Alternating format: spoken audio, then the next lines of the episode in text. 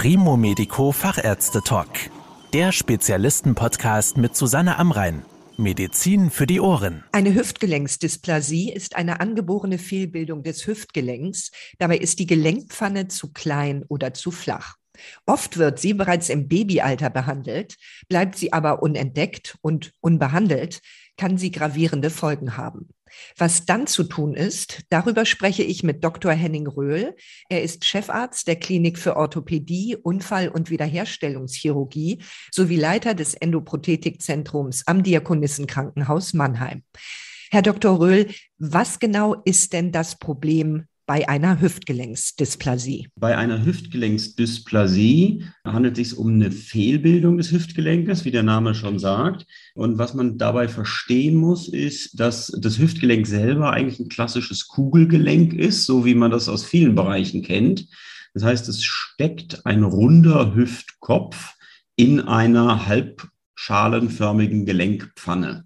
Und da bei uns Menschen diese Pfanne, wenn wir auf die Welt kommen, noch nicht vollständig aus Knochen gebaut ist, sondern teilweise noch knorpelig ist, kann es in den ersten Monaten des äh, neugeborenen Lebens dazu kommen, dass diese Pfanne nicht exakt passend zum Hüftkopf verknöchert.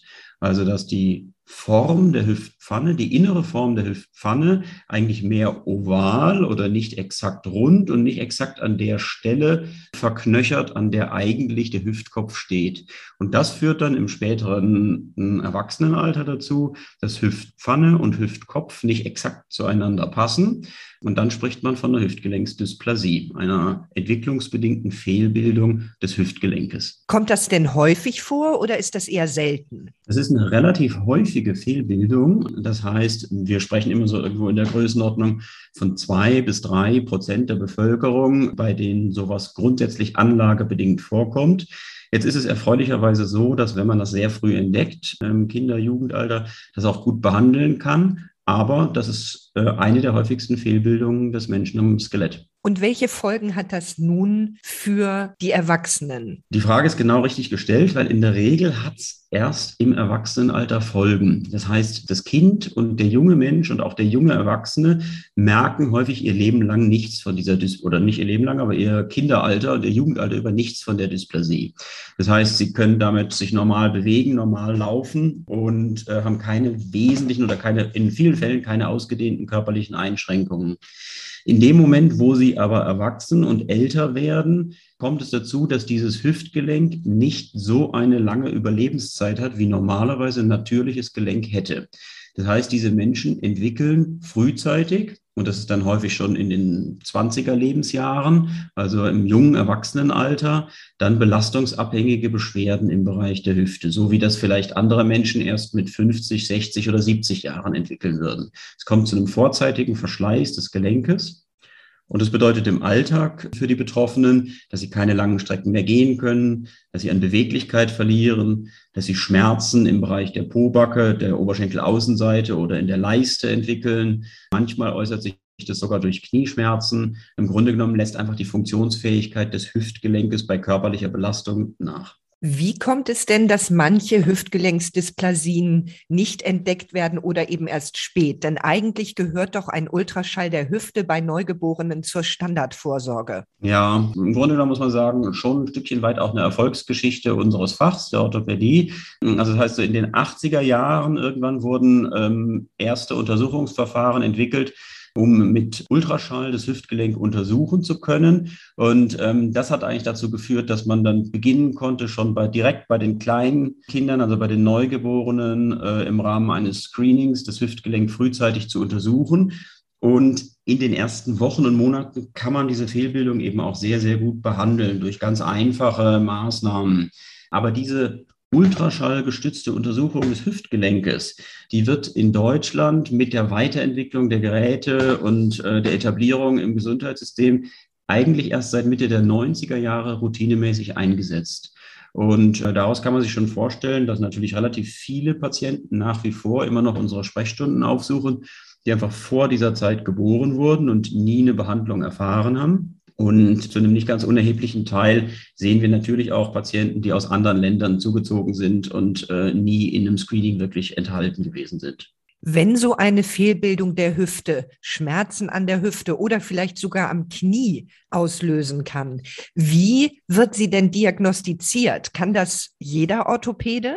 Ja, wenn wir jetzt vom erwachsenen Patienten sprechen, der dann erstmalig Beschwerden im Bereich der Hüfte entwickelt, dann muss man sagen, dass die Diagnostik eine Hüftgelenksdysplasie eigentlich eine sehr, sehr einfache ist. In der Regel wird es bei jedem Orthopäden untersucht. Auf der einfachen Röntgenaufnahme, der Beckenübersichtsaufnahme, lässt sich eine Hüftgelenksdysplasie in der Regel sofort und ähm, ziemlich eindeutig erkennen, sodass man dann auch mit einem Röntgenbild schon sehr gut informiert ist und entscheiden kann, ob weitere Untersuchungen überhaupt notwendig sind oder werden. Und das funktioniert auf jeden Fall. Was man vielleicht noch dazu wissen muss, ist, dass natürlich, ähm, das habe ich ja eingangs schon erklärt, wenn die Hüftgelenksdysplasie daraus besteht, dass der Hüftkopf und die Hüftpfanne nicht so ganz exakt zueinander passen, weil sie sich fehlgebildet haben, dann gibt es natürlich auch alle Graustufen zwischen einer sehr, sehr stark ausgeprägten Hüftgelenksdysplasie. Das kann so weit führen bis hin zum chronischen Ausgekugeltsein des Hüftkopfes und zu auf der anderen Seite sehr, sehr leichten Formen der Hüftgelenksdysplasie. Und in dieser Grauzone zwischen keiner Dysplasie und einer sehr leichten Dysplasie. Da ist man manchmal in der Notwendigkeit, dann über das Röntgen hinaus auch komplexere Untersuchungen oder durchzuführen, manchmal auch vielleicht mit einem Spezialisten Kontakt aufzusuchen. Wenn sich diese Fehlbildung nun über viele Jahre entwickelt hat, kann man sie denn im Erwachsenenalter überhaupt noch behandeln? Also behandeln kann man sie auf jeden Fall. Behandeln kann man sie sogar sehr gut und sehr erfolgreich. Ihre Frage lässt vielleicht so ein bisschen durchblicken, ob man sie denn auch heilen kann. Und beides ist von Interesse. Die Dysplasie, also die Fehlbildung des Hüftgelenkes, die führt dazu, dass es zu einem vorzeitigen Verschleiß im Hüftgelenk kommt. Das heißt, wenn wir wirklich eine Heilung erreichen wollen, dann ist es wichtig und sinnvoll, dass man eine Therapie beginnt, bevor es zum Verschleiß gekommen ist. Das heißt, das kommt in der Regel für Patienten in Betracht, die äh, im jungen Erwachsenenalter sind, also unterhalb ihres 30. Lebensjahres, wo man dann sagen kann, okay, man entdeckt eine Dysplasie, hat aber noch keinen ausgedehnten Verschleiß im Hüftgelenk und kann davon ausgehen, dass wenn man die Form oder die Positionierung der Pfanne korrigiert, dass man dann dem Hüftgelenk eine längere Lebenserwartung zubilligen kann. Andersrum ist es in der Praxis so, dass die allermeisten Patienten erst dann zum Arzt kommen, wenn sie wirklich Beschwerden haben, was in der Natur der Sache liegt und absolut nachvollziehbar ist. Und in den Fällen ist häufig schon ein Zustand erreicht, wo man im Endeffekt dann äh, die Behandlung nur noch über die Implantation eines künstlichen Gelenkes vornimmt. Gleichzeitig muss man aber sagen, dass gerade die äh, Behandlung mit einem künstlichen Gelenk immer mehr in den Vordergrund rückt, weil die Ergebnisse zwischenzeitlich auch für junge Menschen sehr, sehr gut sind. Und insofern die Wiederherstellung an Funktion und Leistungsfähigkeit gerade durch die Implantation des künstlichen Gelenkes in fortgeschrittenen Fällen fast immer das überlegene Verfahren darstellt. Das heißt aber, dass eine Fehlbildung des Hüftgelenks eigentlich immer operiert werden muss. Es ist nicht möglich, das konservativ zu behandeln. Also die erfolgreichste konservative Behandlung der Hüftgelenksdysplasie, die findet in den ersten Lebenswochen statt. In den ersten Lebenswochen wächst dieses Gelenk und deswegen ist diese Screening-Untersuchung, die in Deutschland routinemäßig bei allen Kleinkindern durchgeführt wird, so wichtig. Insbesondere wenn man weiß, dass man zum Beispiel in der Familie eine Belastung hat oder dergleichen dann ist der Zeitpunkt, wann eine Behandlung sinnvoll erfolgen kann. Danach kann eine Behandlung konservativ, also ohne Operation, natürlich immer noch erfolgen, auch beim Erwachsenen. Aber dann wird man die eigentliche Ursache der Erkrankung ohne eine Operation nicht mehr beseitigen können, sondern dann geht es wirklich nur darum, mit der bestehenden Dysplasie eine möglichst gute Beweglichkeit aufrechtzuerhalten, die Schmerzen möglichst gut zu kontrollieren. Aber die Ursache, die ist dann gesetzt. Das Hüftgelenk ist dann verknöchert, ist in dieser Form ausgebildet. Und wenn Sie das korrigieren wollen, dann können Sie das nur noch operativ korrigieren.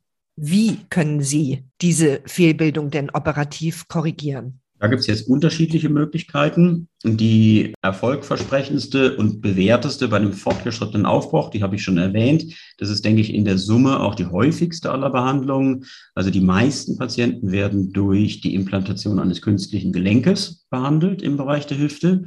Alternativ dazu, gerade wenn wir jetzt an weniger stark ausgeprägte Formen denken, an Vorstufen der Hüftgelenksdysplasie oder auch an junge Patienten mit einem gut erhaltenen Gelenk, aber einer bestehenden Fehlbildung, dann kann eine entsprechende Korrektur der Pfanne vorgenommen werden. Und das sind typischerweise Verfahren, die kennt man unter dem Begriff einer Impingement-Chirurgie, also das heißt einer Hüftgelenksarthroskopischen Chirurgie. Das ist durchaus ein überschaubarer, minimalinvasiverer Eingriff, bei dem aber wirklich nur kleinere Veränderungen vorgenommen werden können. Oder alternativ dazu Verfahren, bei denen das Becken selber in seiner knöchernen Form korrigiert wird. Die kennt man unter den Begriffen der periacetabulären Osteotomie. Also das heißt, dabei wird das eigentliche knöcherne Becken in eine neue Position gebracht. Man kann sich vorstellen, dass die Hüftpfanne, die verknöcherte Hüftpfanne aus dem Becken herausgelöst wird, geschwenkt und bewegt wird und damit in eine besser zum Hüftkopf passende Position neu orientiert wird. Das ähm, ist im Grunde genommen eine Korrektur aus der Tomie, so sagt man dazu. Und die beiden letztgenannten Verfahren ähm, sind eben Verfahren, bei denen man versucht, das natürliche Gewebe und das eigene Hüftgelenk zu erhalten. Einerseits die Beschwerden, die in der Situation bestehen, die Bewegungseinschränkungen und Schmerzen dadurch zu lindern, aber im Nebenschluss eben auch das Hüftgelenk damit in eine Konfiguration zu bringen, die über die kommenden Jahre das rasche Voranschreiten eines weiteren Verschleißes verhindert. Und wie lange dauert es, bis die Patienten nach diesen verschiedenen Eingriffen wieder fit sind? Wie belastend sind die? Also in der Regel sind all diese Eingriffe heutzutage unter vollfunktionellen Kriterien durchführbar. Das heißt, wann immer möglich versucht man, die Patienten so stabil zu versorgen, dass sie primär dieses Gelenk belasten oder zumindest bewegen können. Bei den künstlichen Hüftgelenken funktioniert das sehr, sehr gut. Also das heißt, da erreichen sie über eine Operation unmittelbar eine Vollbelastbarkeit. Die Patienten können direkt wieder aufstehen, können direkt wieder laufen. Bei den Korrekturaostetomieverfahren, da haben sie die Notwendigkeit, dass sie ja eigentlich künstlich eine Art Knochenbruch gesetzt haben. Und in dieser Zeit brauchen sie ähm, über einen Zeitraum von in der Regel so sechs Wochen eine Teilbelastung. Das heißt, da sind Sie als Patient ähm, viel mehr darauf angewiesen, äh, im Rahmen dieser ersten sechs Wochen die körperliche Belastung noch nicht voll umzusetzen. Alles in allem würde ich sagen, sind wir bei all den Verfahren in der Größenordnung, dass man mit einer deutlichen Reduktion der körperlichen Leistungsfähigkeit über einen Zeitraum von circa drei Monaten kalkulieren muss und danach schrittweise wieder die Belastung steigert. Sind denn danach wieder alle Bewegungen möglich, also zum Beispiel auch Sport? Das ist in der Regel das Ziel, ja. Die Frage ist immer, was ist der Ausgangspunkt? Wo kommt der Patient her? Was ist seine Leistungsfähigkeit vor einer Operation gewesen?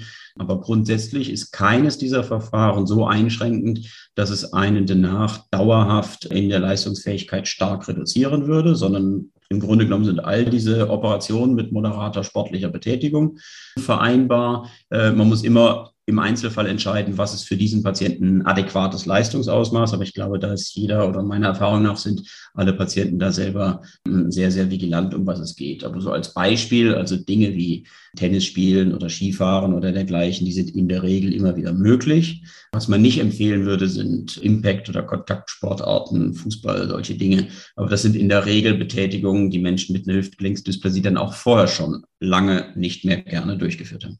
Vielen Dank, Herr Dr. Röhl. Gern geschehen. Herzlichen Dank für die Einladung. Das war der Primo Medico Fachärzte Talk mit Susanne Amrein. Danke, dass Sie zugehört haben. Mehr Informationen rund um das Thema Gesundheit und medizinische Spezialisten finden Sie auf primomedico.com. Bis zum nächsten Mal, wenn es wieder heißt Medizin für die Ohren.